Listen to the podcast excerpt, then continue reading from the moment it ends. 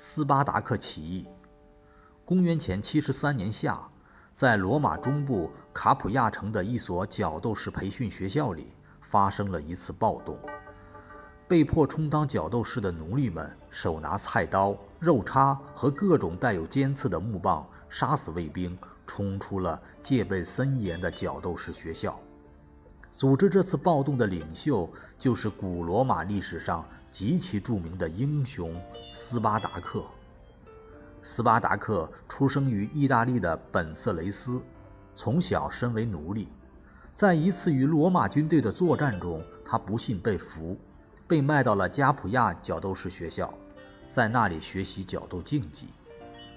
在古代罗马，上流社会盛行观看残酷的角斗士竞技赛，角斗士们在竞技中像牛一样展开角斗。一方不慎就将惨死在角斗场上，而奴隶主和贵族则从这种惊心动魄的血腥厮杀中寻欢取乐。角斗士们一般都是奴隶，多为色雷斯人、高卢人和日耳曼人，也有非洲人和其他地方来的战俘。在角斗士学校里，斯巴达克和他的伙伴们过着或与野兽相拼，或者自相残杀的生活。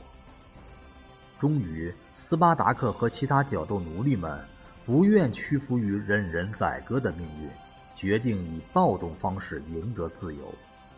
公元前七十三年，斯巴达克率领七十余名奴隶逃出了角斗士学校，他们来到维苏威火山，扯起了起义的大旗。当年，罗马发生了严重的灾荒，破产的农民不计其数。怨声载道，所以消息传开后，附近地区的奴隶和农民都纷纷来投奔他，起义队伍一下子就发展到了一万多人。斯巴达克被推举为领袖。由于斯巴达克的军队渐渐形成了燎原之势，罗马统治者们慌了手脚，急忙派克劳迪率三千人的强大军团包围起义军所在的维苏威火山。并封锁了下山的唯一一条路，企图逼死起义军。但具有非凡指挥才能的斯巴达克打败了罗马军队，并很快占领了亚平宁半岛南部的广大地区。随后又打败了另外两个前来镇压的军团，而这时他的起义队伍也迅速扩展到了十二万人。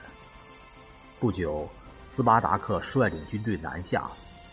逼近罗马城，法老院再度恐慌起来，立即宣布全国处于紧急状态，并派出大名鼎鼎的奴隶主克拉苏前去镇压。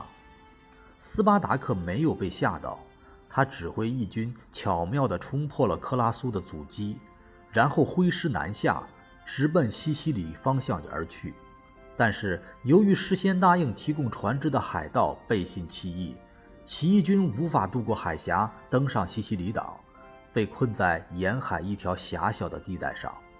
这时，得意忘形的克拉苏以为全歼义军的好时机来了，下令修建了一条深沟，并用土垒起了一道克拉苏防线，企图将起义军包围在防线里，一网打尽。可是，克拉苏做梦也没有想到。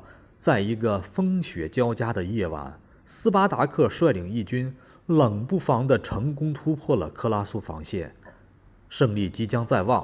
但就在这关键时刻，起义军内部发生了分裂，几万名高卢人和日耳曼人出走，而他们又被克拉苏全数歼灭，这极大地削弱了义军力量。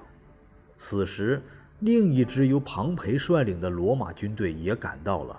起义军又一次陷入包围之中。公元前七十一年春，双方在阿普陈亚进行了最后一次决战，战斗异常残酷。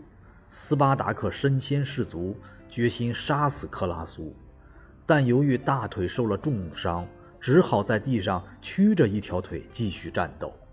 在罗马军队的疯狂围攻下，六万名起义者战死。斯巴达克也壮烈牺牲。约五千名斯巴达克起义军逃往北意大利，不幸在那里被庞培消灭。六千名俘虏被罗马人钉在从罗马城到加普亚一路的十字架上。但是，一些分散而没有统一领导的起义队伍，在意大利许多地区仍然坚持战斗达十年之久。